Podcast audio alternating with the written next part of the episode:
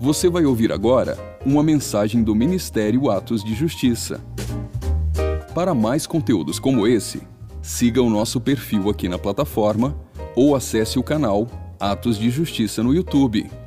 Aproveite e siga-nos também em nossas redes sociais. Que Deus te abençoe poderosamente. E lembre-se, viva todos os dias da sua vida por causa daquele dia. Verdade, no culto a gente só manifesta aquilo que a gente já gera no secreto, amém? Então, se às vezes o culto não é interessante para você, a palavra é pesada, é cansativa, é o momento da gente ler, buscar mais no nosso dia a dia, ter o hábito da leitura, escutar mais pregações, falar mais com Deus. Se o louvor também é cansativo para você, você não entende as letras, vai buscando no Senhor, vá investindo em tempo em adoração e louvor. Coloca um louvor para você quando você estiver indo no seu carro, quando você estiver no ônibus, quando você estiver na sua casa. Na verdade, quando nós nos reunimos aqui, no público, o Senhor ele vai entregar, vai derramar, né, através de nós, aquilo que já nós já geramos quando ninguém vê. E a palavra de hoje, o título é Estabelecido no céu e manifestado na terra. E por favor, abra em Isaías 6.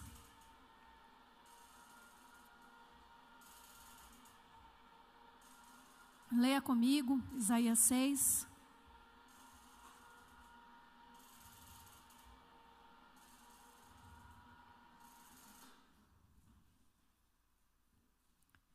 Nós vamos fazer a leitura a partir do versículo 1.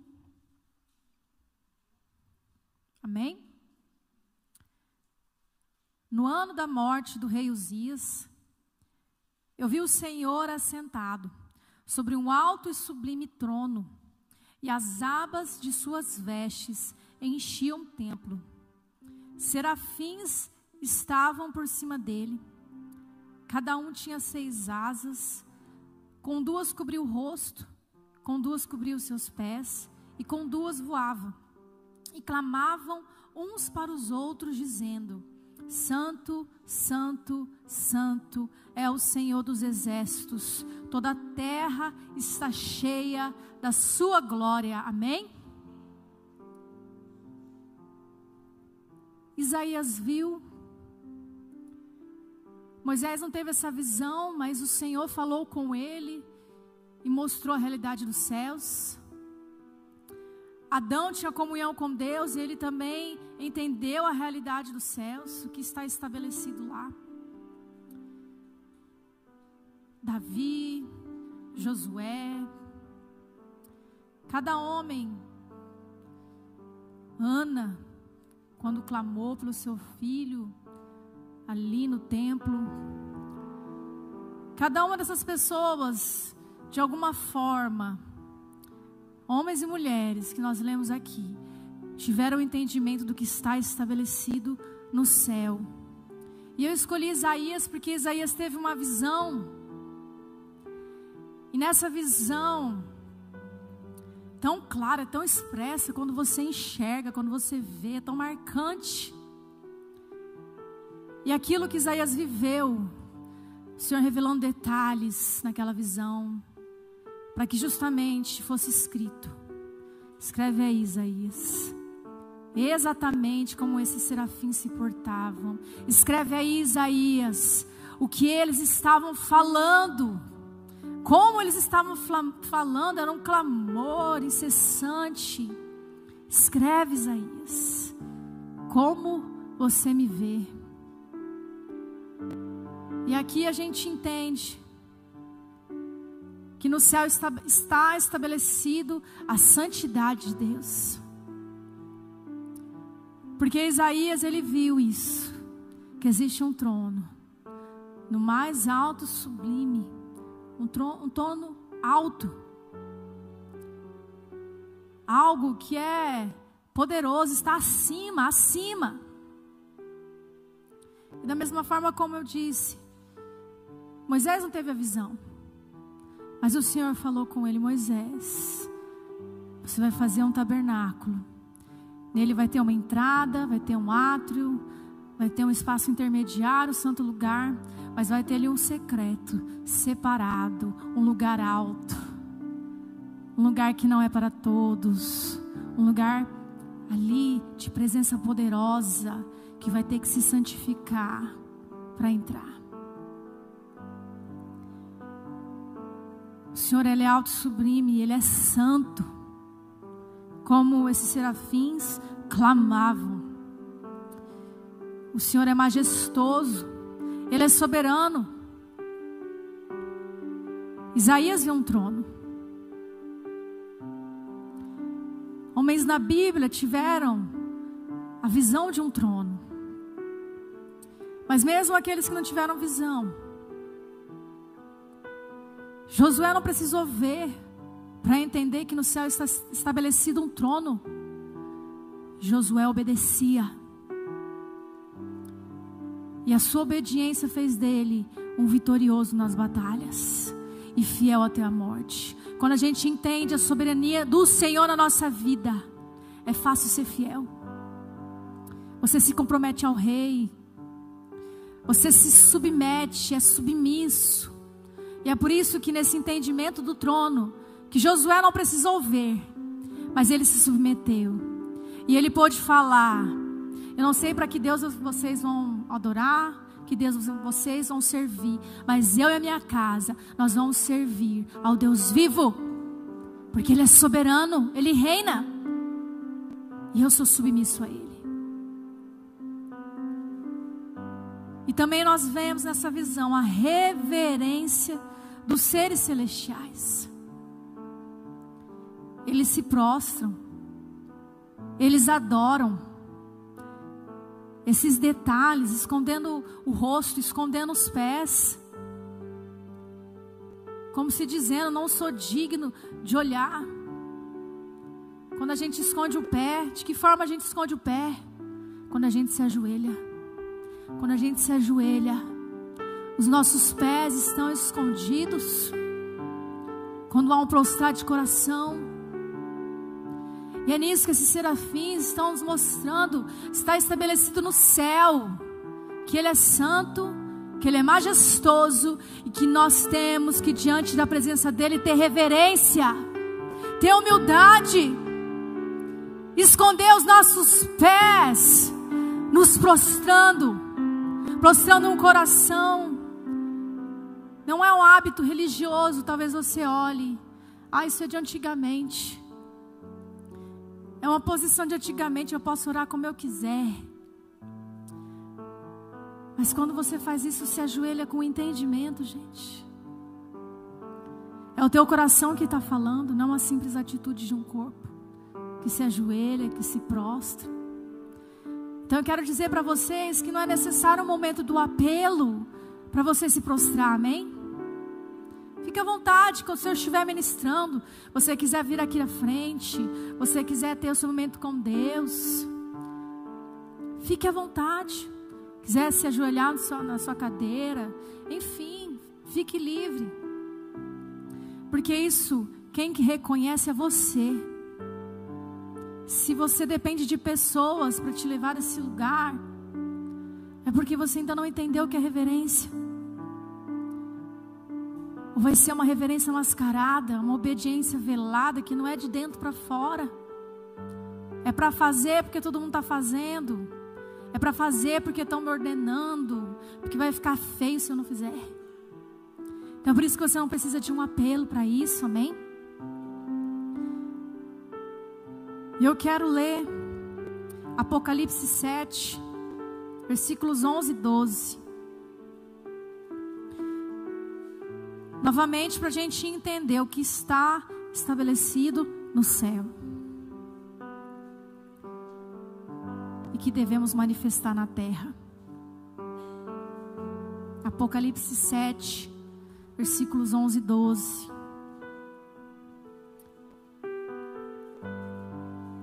Todos os anjos estavam de pé, rodeando o trono.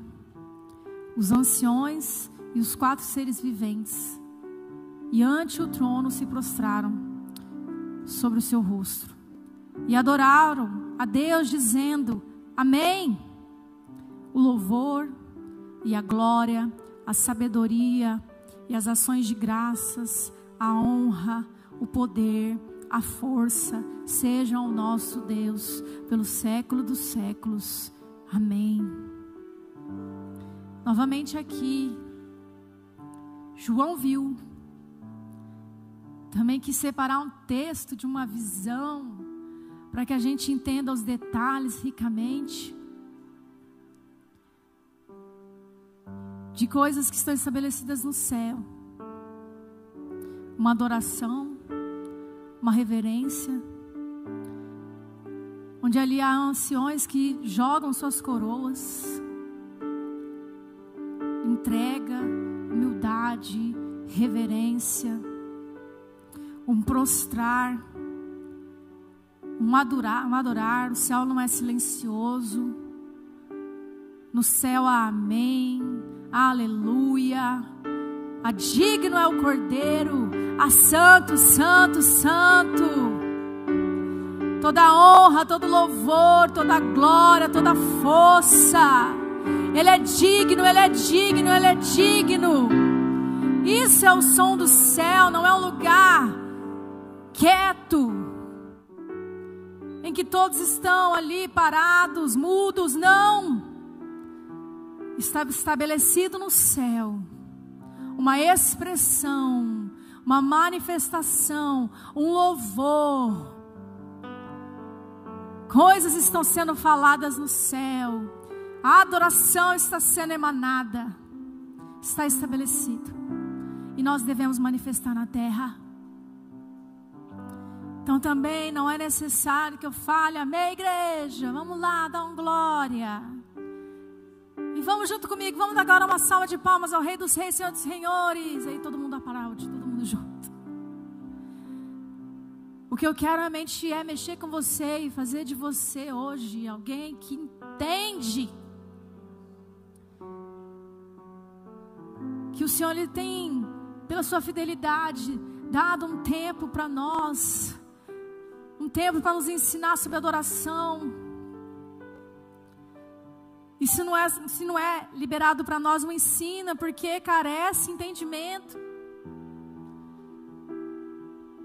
E nós não podemos ser tragados pela ignorância, pela falta de sabedoria, de conhecimento. Eu quero levar vocês hoje, juventude, vocês que me ouçam, né, que estão me, estão me vendo, seja da juventude up ou não, seja de Campo Grande ou não. Eu quero que hoje seja um, um dia em que você tenha o seu entendimento transformado. Não é de emoção. É um convite hoje para você sair de um lugar da alma, almático, sendo carregado apenas pelas suas emoções, a, a um culto, a um PG, a sua busca diária em Deus, ser uma busca com entendimento do que, estabelecido no, no, do que está estabelecido no céu, para que você seja uma pessoa que manifesta isso na terra. E aqui é um lugar, não sei se vocês já entenderam a sistemática, aquilo que a gente tem buscado que não foi um homem que colocou, mas aqui é a adoração, a intercessão e a proclamação da palavra. São três pilares. E assim a gente vai se movendo. Não sei como é em outros ministérios, como é em outras igrejas. Talvez você fala, ah, deveria ter momento disso, devia ter momento daquilo, eu sinto falta de tal coisa. Afinal, a gente é jovem, para quê? Para que levantar a intercessão no meio do louvor? Tá legal essas músicas. Ah, porque a gente quer manifestar aqui na terra o que o Senhor estabeleceu no céu. E no céu existem taças onde estão as orações dos santos. Nós cremos na oração, na intercessão e que nós nos movemos também na proclamação e que a gente gosta de se manifestar assim, de orar, de falar glória a Deus. Talvez você estranhou que louvor é esse? E que esse povo gritando, esse povo que não para.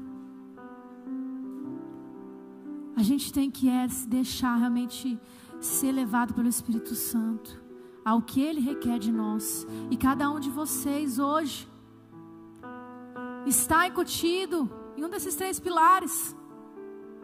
Talvez você não saiba, mas você é um adorador. Talvez você não saiba, alguém que vai ser usado por Deus numa canção, através da sua voz, através de instrumentos, através da dança. Talvez você não saiba, mas você é um intercessor que o Senhor vai utilizar, que o Senhor vai fazer de você um instrumento poderoso nessa terra. Existe um chamado da intercessão para você. Você é um proclamador do Evangelho. Você vai ministrar, pregar, anunciar a palavra do Senhor, a obra da cruz.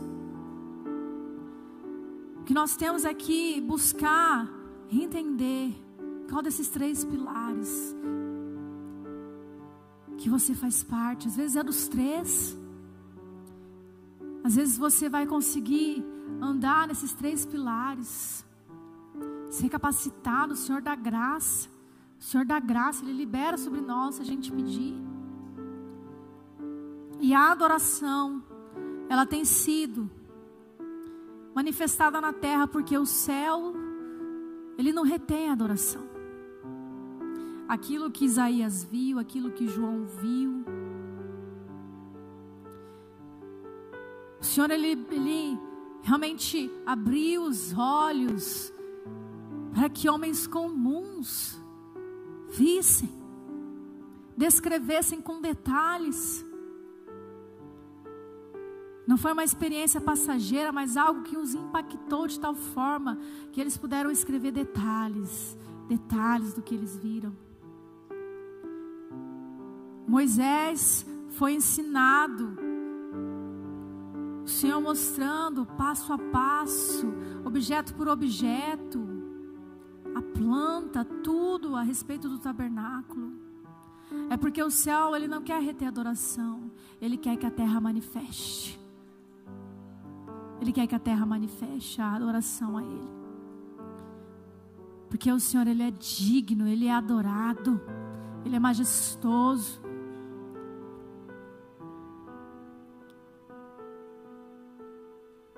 Mas há princípios, há princípios eternos a respeito da santidade de Deus. Há princípios eternos que foram ali aplicados no jardim do Éden. Adão, você pecou, vai ter separação. Adão foi expulso daquele lugar. Havia ali querubins ali guardando aquele lugar anjos do Senhor guardando as portas, não vai entrar, porque o Senhor é santo, Ele habita no alto sublime trono. Moisés, como eu mencionei, faça o santo dos santos, mas ali, apenas no dia, Yom Kippur, e o sumo sacerdote vai ter que se preparar ele vai ter que se preparar, porque se ele acessar de qualquer forma, com, com impureza, com contaminação, ele vai morrer. Moisés ele fala: Eu quero ver tua glória, Senhor. Quero ver tua face. Moisés, eu vou passar. Mas até o meu passar, Moisés, é só na rocha, na fenda da rocha, que vai fazer com que você não morra. E a nossa rocha é Jesus.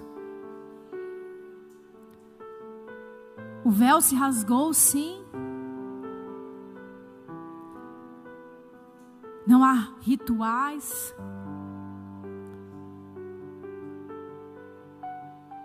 Porque existe um outro princípio poderoso Está lá em Isaías 57, 15. Não precisa abrir. A gente vai fazer a leitura de outros versículos depois, se você quiser assistir de novo, ou me chamar no privado, eu passo de novo os versículos, mas preste atenção, ouça. A partir de agora. Isaías 57, 15. Pois assim diz o alto e sublime, que vive para sempre, e cujo nome é santo. Habito num lugar alto e santo, mas habito também com um contrito e humilde de espírito, para dar novo ânimo ao espírito do humilde e novo alento ao coração do contrito. Ah, Isaías. Estou falando de Antigo Testamento, gente. Mas é um princípio eterno. Você fala, é só no novo, pastor, é só a graça. Então eu posso caminhar. Eu quero que você entenda. Sim, o sangue de Jesus, ele nos abriu um novo e vivo caminho. Nós podemos acessar a presença de Deus confiadamente ao trono da graça. Mas isso não anulou princípios. Não anulou princípios. E um princípio maravilhoso é que mesmo Deus sendo santo, alto, está num lugar separado, inalcançável para nós. Inalcançável para nós, porque Ele é santo. Mas Ele vem, ah, Ele desce, a presença se manifesta diante de um quebrantado coração, humilde, contrito que se arrepende e se prostra. Ah, Senhor, Ele garantiu. Isso é desde o Antigo Testamento. O entendimento que Davi acessou. Porque mesmo no tempo da lei, e Davi pecou. Ele foi mentor intelectual de um homicídio quiçá de um genocídio. Quantos também não morreram naquela batalha também? Obedecendo uma ordem de Davi. Então é sangue, derramou sangue. A sua pena, segundo a lei, também, o seu sangue vai ser derramado. Mas Davi, ele era fora de curva, né? Ele entendeu esse princípio do quebrantado coração. E reconheceu: Ah, Senhor, eu não sou digno, eu não sou digno, eu merecia a morte, merecia ser punido, mas eu sei que um quebrantado coração o Senhor não desprezará. Então não me despreze, me lava, me deixa branco como a neve tira de mim as maldades, e não fala tira, né? Ele fala cria em mim um coração puro. Fala, Senhor, eu quero algo novo, cria. O Senhor é criador. Eu sou ruim, maldoso, manipulador, calculista. Mas o Senhor é criador. E pode me dar um coração novo uma mente nova. Ah, Senhor, uma mente que ama o inimigo. Uma mente que não é presunçosa, orgulhosa. E a oração de Davi foi respondida. Ah, porque esse mesmo rei que dava a ordem, deu a ordem de matar, foi mesmo o rei que saiu descalço de um palácio. Sim, o mesmo rei que foi apedrejado, ele não, tudo bem, deixa ele me amaldiçoar, deixa ele jogar pedra. Porque ele recebeu esse novo coração. Uma nova vida, um novo entendimento. Recebeu um batismo de humildade. E Davi, ele entendeu o que foi estabelecido no céu. E ele manifestou na terra porque a presença do Pai o revelou. E lá em Atos 15, 16, versículo 16 e 18, ouça. Cumpridas estas coisas, voltarei e reedificarei o tabernáculo caído de Davi. E levantando de suas ruínas, restaura-lo-ei, para que os demais homens busquem o Senhor, e também todos os gentios sobre os quais tem sido invocado meu nome, diz o Senhor, que faz essas coisas conhecidas desde os séculos. Barnabé falou, Paulo falou, e aí Tiago tomou a palavra, como você pode ler no capítulo 15. E ele fala: Ei, vocês não entenderam o que os profetas disseram? Do que o Senhor disse através dos profetas? Que ele vai reedificar o tabernáculo caído de Davi. Que vai ter um tempo de restauração. Que vai ter um tempo de restauração. E a chave de Davi é a adoração. E Deus não ordenou que ele erguesse uma tenda. Assim como Moisés teve uma ordem expressa, uma direção, faça assim, faça assado. Não, Davi ele entendeu. Ele entendeu. E novamente eu volto aqui ao fim da minha pregação, aquilo que eu tenho como finalidade, como desejo no meu coração, para que todos que estão escutando entendam. Porque talvez você busque, eu quero que o Senhor fale comigo, eu quero que Ele me fale, eu quero que Ele fale meu nome, sobrenome, CPF. Eu quero sair, eu quero ir naquele culto, Pai, eu vou naquele culto. E o Senhor tem que usar alguém para me falar. Pai, eu tô aqui, né? Às vezes no seu comportamento não apela esse, Senhor, pai, eu tô aqui. Tem os intercessores de Deus aí, usa eles, pai, pega eles. Aí quando vem alguém orar com você, seu coração se alega, porque amém, tá vindo a resposta, o Senhor vai falar, vai falar, vai falar. Mas o que o Senhor ele quer que você saia daqui com algo no coração. Você tem que entender, você tem que compreender. Por conhecê-lo, por buscá-lo dia após dia. Realidades celestiais você vai compreender. Não vai ser necessário alguém chegar e te entregar como um rolo. Toma a revelação. Toma aqui a resposta. Não, na tua busca, na tua busca, na sua maturidade, no seu crescimento, você vai entender, você vai entender o que Deus quer, você vai entender o que está estabelecido no céu a teu respeito, e você vai manifestar na terra detalhes, detalhes do que está escrito no livro da vida ao teu respeito, teu propósito.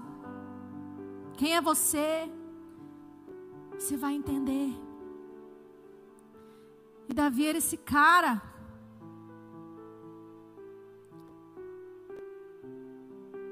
Ele não tinha essa crise. Ah, como diz aquela música da Tamires, né? Eu sou teu filho, tua casa favorita. Sim. Ele entendia ele entendia. E ele ergueu um lugar. Um lugar onde, onde tinha quebras, quebra de procedimentos cerimoniais. Mas o mais importante, não havia quebra de princípios. Não havia quebra de princípios. Era algo diferente. Não tinha véu.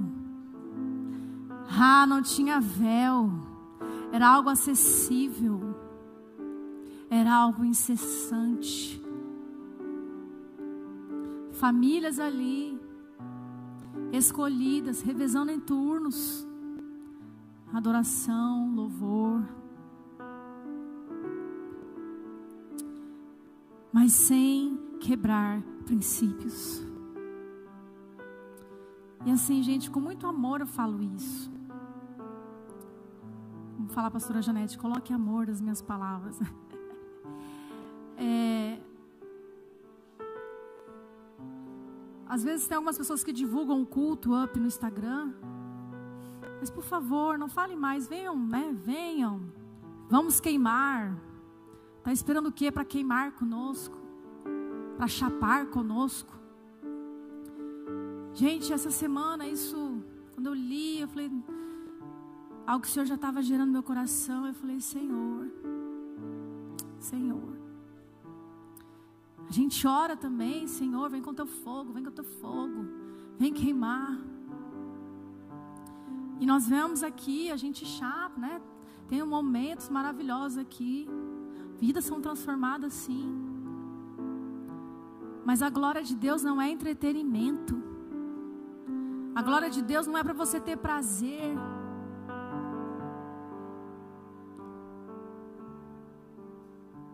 Ela não é chamariz.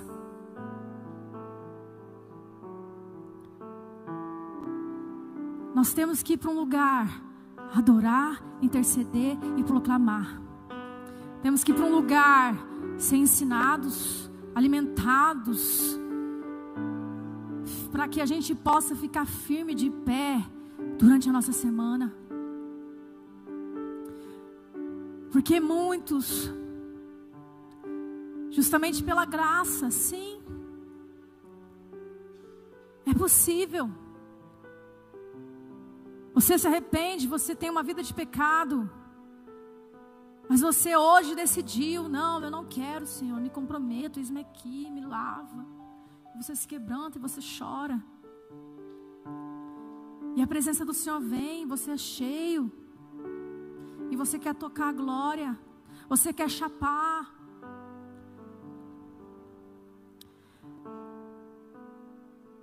Mas durante o, durante o decorrer da semana te falta força moral para você cumprir teus votos. Sabe, está lá em Eclesiastes. Quando a gente estiver ali na casa do Senhor. É bom que a gente fale pouco. Que a gente não faça voto de tolo. Que a gente mais escute. E realmente, gente, também Eclesiastes, Eclesiastes fala. Assim como a mosca morta produz mau cheiro e estraga o perfume, também um pouco de insensatez pesa mais que a sabedoria a honra. Você quer aqui derramar um perfume da adoração. Você quer aqui se apresentar como sacrifício e você pede o fogo, porque é para isso que nós pedimos o fogo. Ele consumiu o sacrifício. O fogo é justamente isso, é para nos refinar.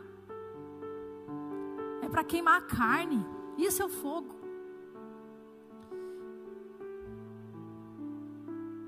E também como aquela mulher que derramou perfume e encheu toda a casa com perfume.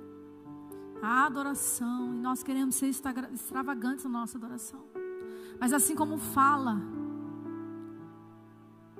aqui no que nós lemos em Eclesiastes, basta uma mosca morta. Ela estraga, ela contamina.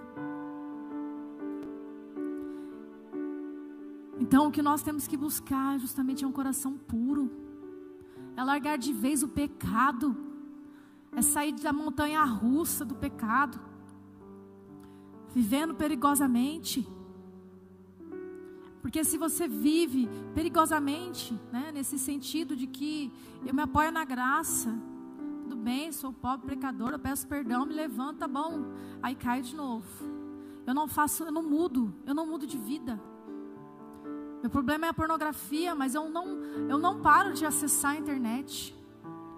Eu não paro de acessar aquilo que é a porta que me leva. Você fala, fui para é mesmo, pratiquei, mas agora estou bem, estou limpo. Estou limpa 24 horas e eu venho no culto, estou limpa 24 horas, glória a Deus. Né? Mas o que, o, senhor, o que você tem que pedir para o Senhor é que Ele troque, crie em você um novo coração, uma nova mente regenerada. Que Ele tire todo o resquício da pornografia da tua mente.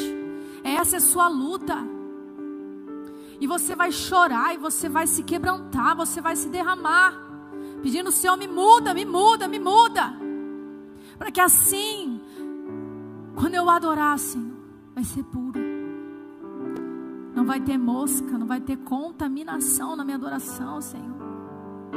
Sim, eu vou exalar um bom perfume. Um bom perfume.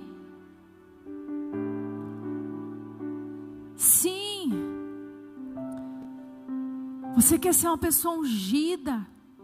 Ungida e você pede, Senhor. Me enche com a tua unção, me enche com o teu Espírito Santo, me usa. Mas nós sabemos como é a preparação para o óleo. Quem prega bem sobre isso é o meu marido. Então acesse a pregação dele na prensa do azeite. Então, né? Quer ser ungido? Então tenha, seja, esteja disposto a ter uma vida de prensa. A suportar pressão. Uma vida de negação. Tem certos comportamentos que você não vai ter mais o luxo de, de dar, né? Se dá o luxo de ter. Porque é um convite. Anda na minha presença e ser perfeito. Isso é só possível se você seguir os passos de quem é realmente perfeito, que é Jesus. Se você realmente entrar no jugo, no jugo do Senhor Jesus, que é manso e humilde de coração, e Ele pode te ensinar um caminho da perfeição, um caminho para você não reincidir no seu erro, para você abandonar o pecado, ter uma nova mentalidade, um novo coração. E agora eu quero ler 2 Samuel 6.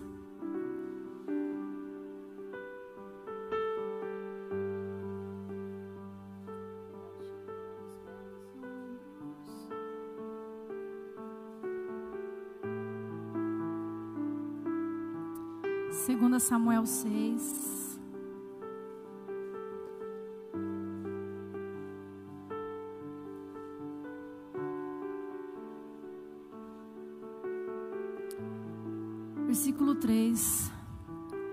Puseram a arca de Deus num carro novo e a levaram da casa de Abinadab, que estava no outeiro. E Uzá e Aiô, filhos de Abinadab, guiavam um carro novo. Levaram-no com a arca de Deus da casa de Abinadab, que estava no outeiro, e Aio ia diante da arca.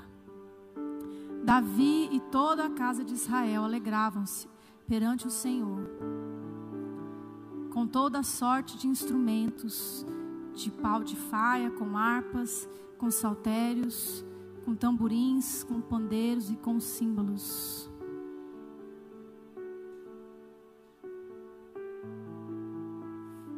Há uma alegria, uma alegria de estar com a arca, com a presença, uma celebração.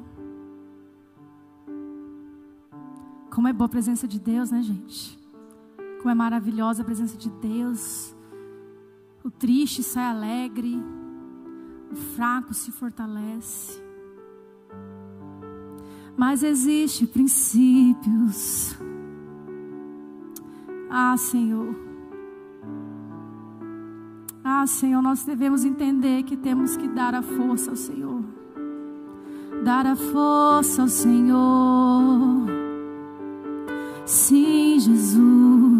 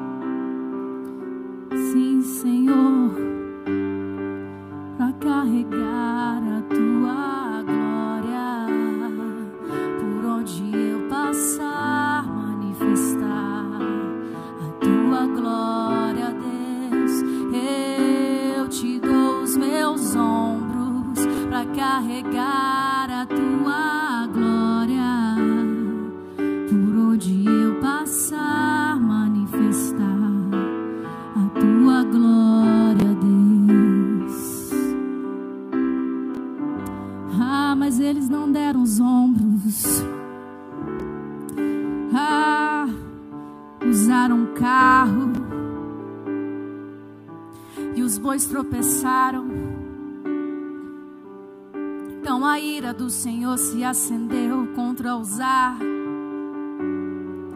E Deus o feriu ali por essa irreverência. E morreu ali junto à arca de Deus.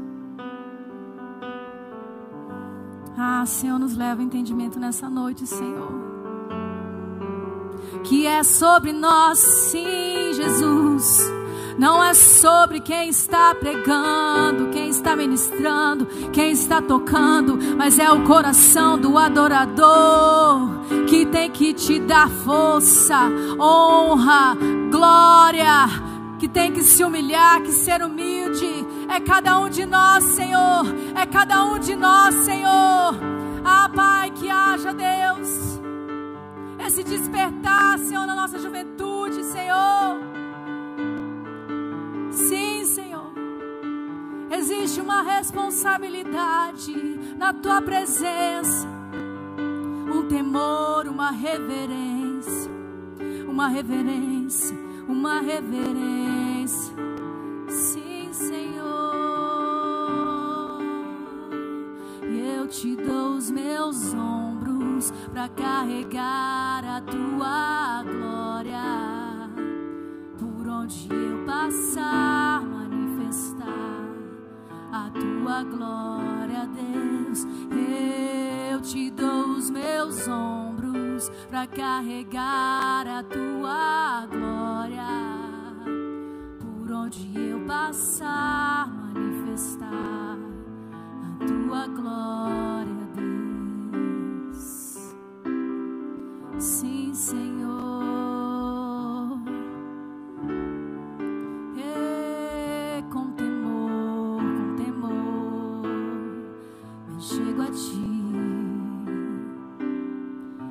Me achego a ti. Com temor, eu sei que não mereço estar aqui mas só uma coisa me satisfaz.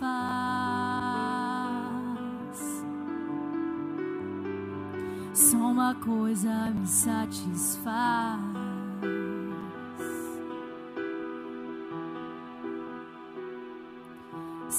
Carregar tua glória eu preciso estar coberto com sangue dos sacrifícios que eu fiz ao longo do caminho. Se há um preço a ser pago para ter a tua glória, só uma coisa me satisfaz. Sim, Senhor,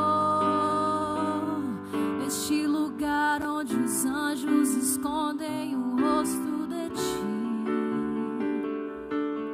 Nesse lugar eu preciso, eu quero estar. Só uma coisa me satisfaz.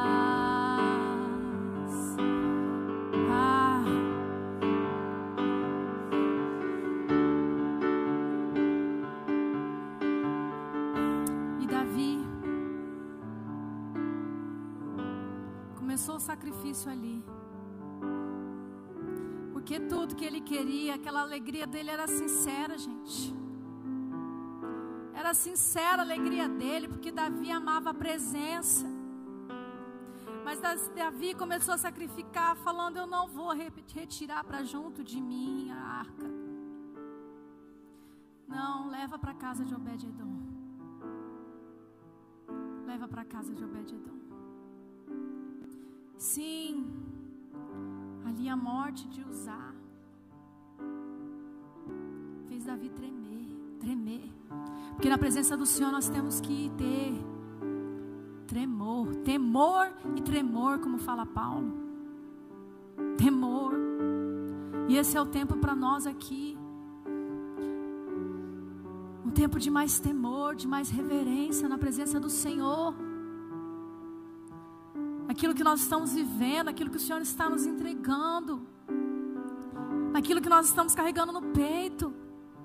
Muitos carregam no peito isso que o Senhor nos deu como rema no passado, em tua presença.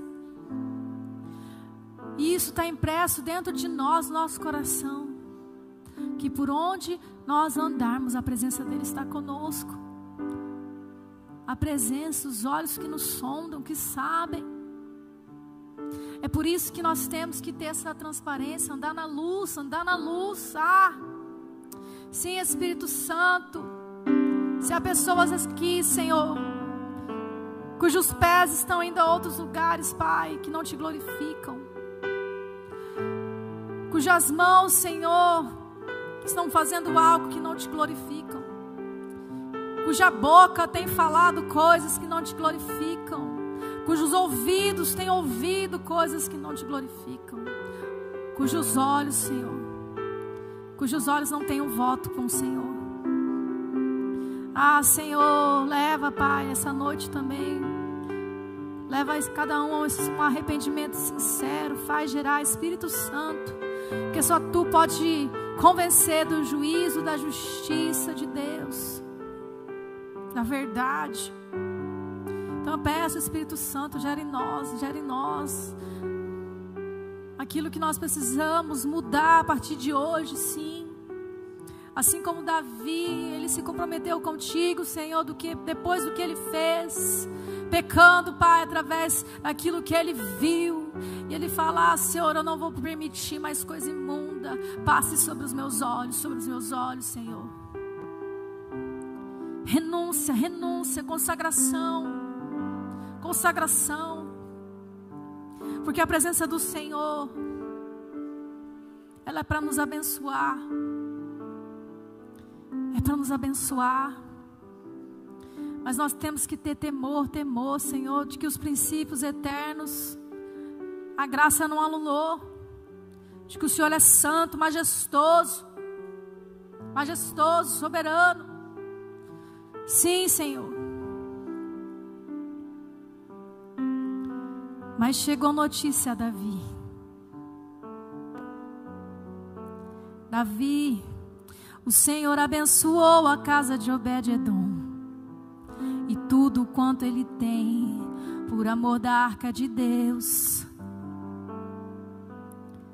Foi Davi com alegria e fez subir a arca de Deus.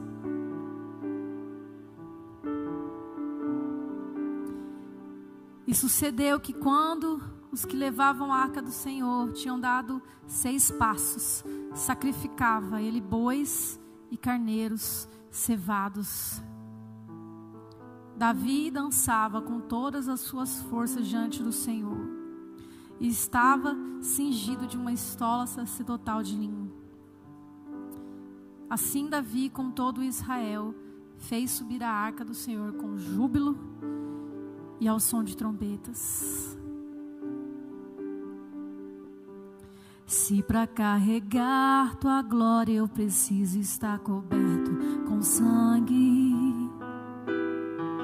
os sacrifícios que eu fiz ao longo do caminho,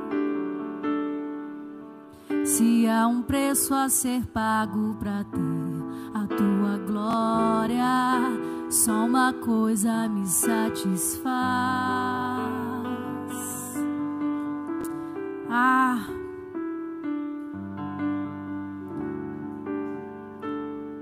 Tentem visualizar essa cena, gente.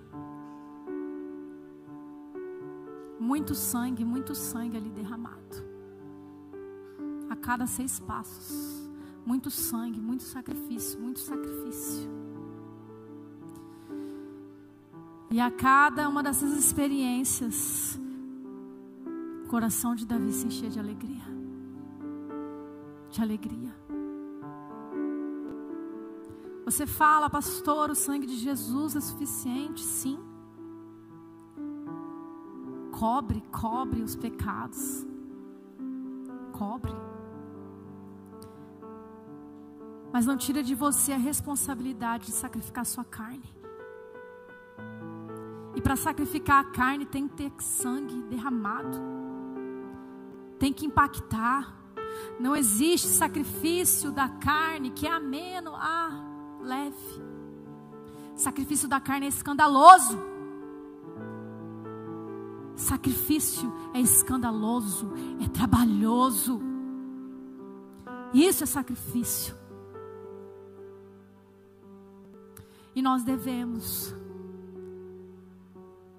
ter sim nossa vida comum, andando esses passos, mas ter momentos no nosso dia a dia de sacrifício, de renúncia, de sacrificar o sono para orar mais, para ler a Bíblia mais, de sacrificar o lazer, de sacrificar o teu estômago.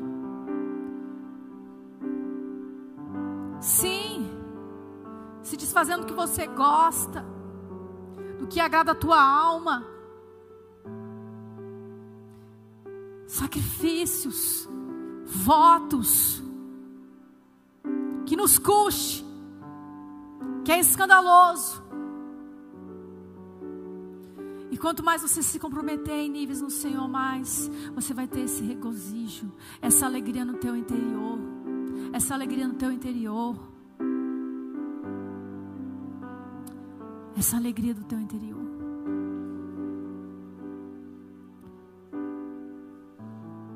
Em meio a essa alegria, em meio a esse júbilo e som de trombetas, ao entrar a arca do Senhor na cidade de Davi, Mical, filha de Saul, estava olhando pela janela. E vendo ao rei Davi que ia saltando e dançando diante do Senhor, o desprezou no coração. Introduziram a arca do Senhor e a puseram no seu lugar, na tenda que lhe armara Davi. E este trouxe holocaustos e ofertas pacíficas perante o Senhor. Versículo 20. Voltando Davi para abençoar a sua casa, Mical, filha de Saul, saiu a encontrar-se com ele e lhe disse: Que bela figura fez o rei de Israel, descobrindo-se hoje aos olhos das servas de seus servos, como, sem pejo, se descobre um vadio qualquer. Disse, porém, Davi a Mical: Perante o Senhor, que me escolheu a mim, antes do que a teu pai e toda a tua casa, mandando-me que fosse chefe sobre o povo do Senhor, sobre Israel.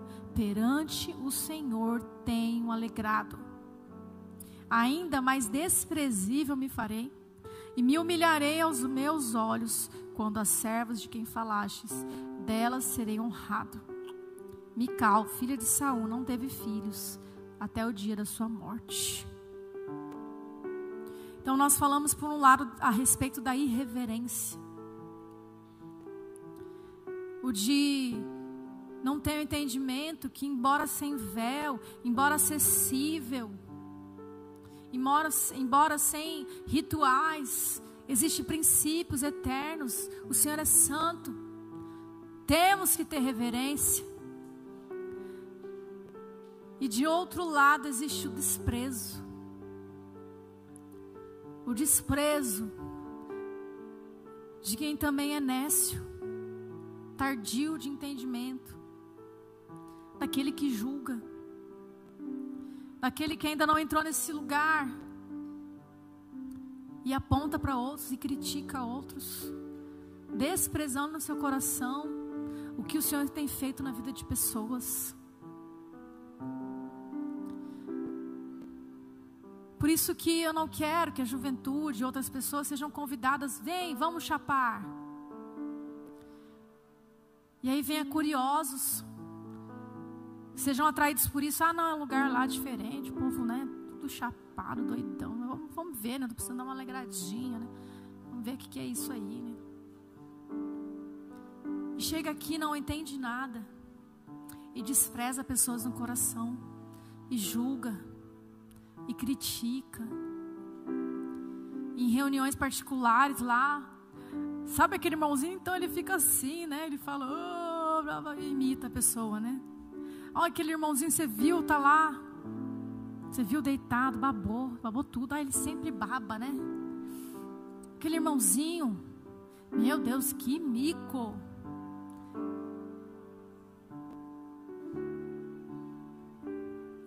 Nós temos que ter entendimento, gente. Porque princípios do Senhor são eternos. Quando alguém zomba da glória de Deus, menospreza pessoas que estão ali tendo sua experiência com Deus, há um juízo do Senhor. Serão pessoas secas. Serão pessoas secas, infrutíferas, que não vão prosperar, porque elas só têm amor à sua reputação, ela serve a pessoas e não a Deus. Às vezes você também quer conter o que o Senhor está fazendo na sua vida, achando que, que os outros vão pensar de mim. Nós também temos que entender que é um momento também de jogar fora a timidez, esse amor à reputação, a má imagem.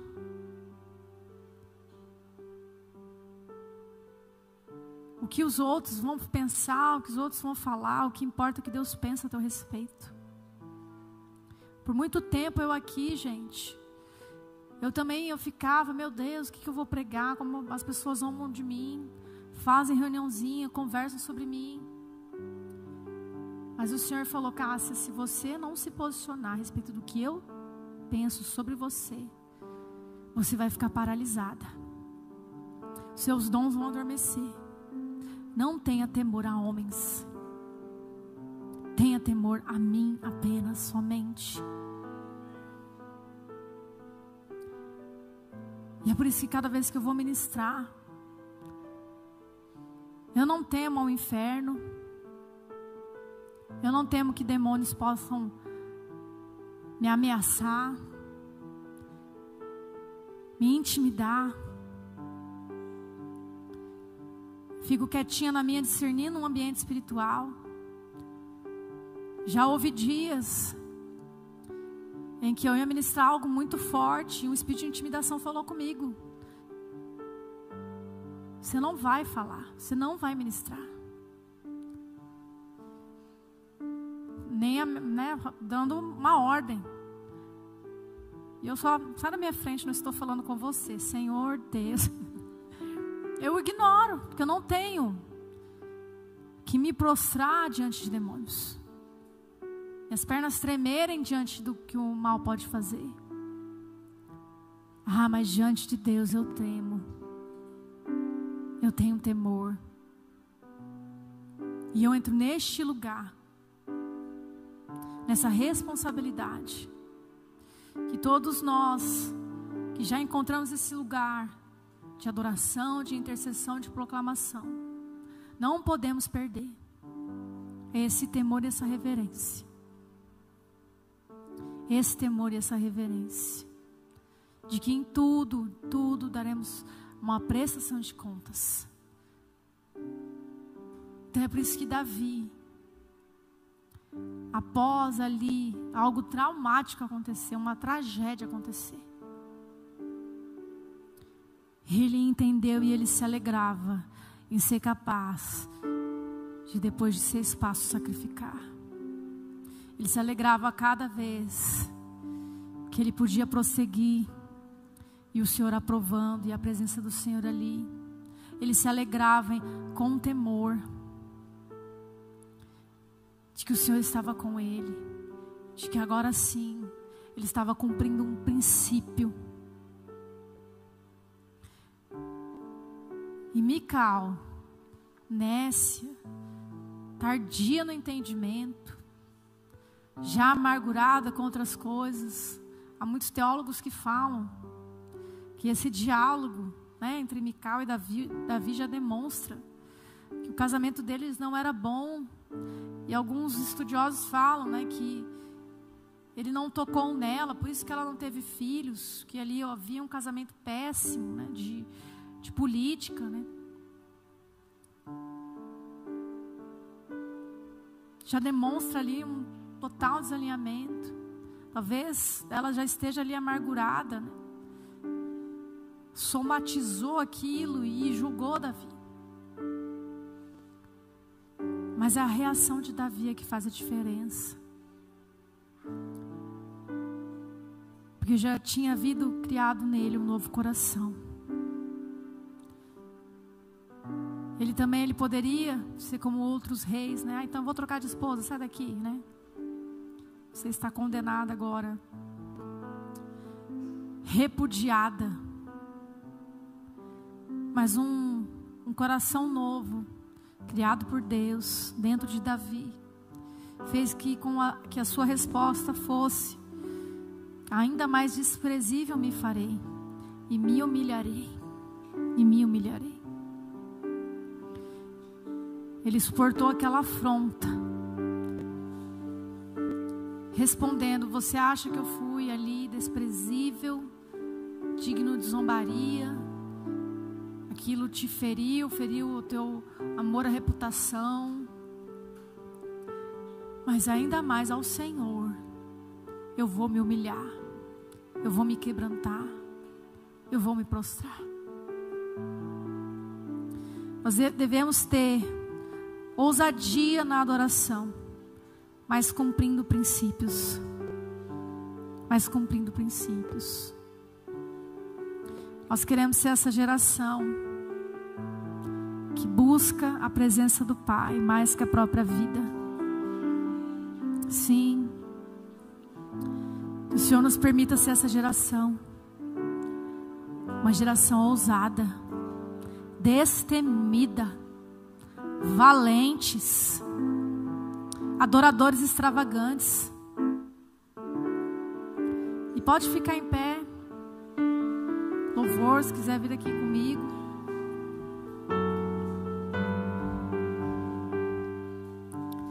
Nós queremos ter ousadia para suportar os últimos dias, para fazer a diferença nesse sistema. Nós temos que ser ousados, ousados, temos que ser extravagantes. Mas nós não podemos deixar de cumprir princípios, princípios eternos. Nós queremos falar muito da graça, do Novo Testamento. Mas medite em Gênesis, medite todo o Pentateuco, medite Josué, medite Juízes, medite no que Isaías profetizou, que Jeremias, Oséias, mergulhe na Bíblia por completo. Mergulhe na Bíblia por completo. Porque na Bíblia de capa a capa estão impressos os princípios. Medite no que os homens viram no que Deus permitiu que nós humanos tivéssemos divisões celestiais sobre o céu. No que foi registrado, medite no que está estabelecido no céu e manifeste na terra, manifeste na terra. Peça discernimento, peça discernimento. Sim, Senhor.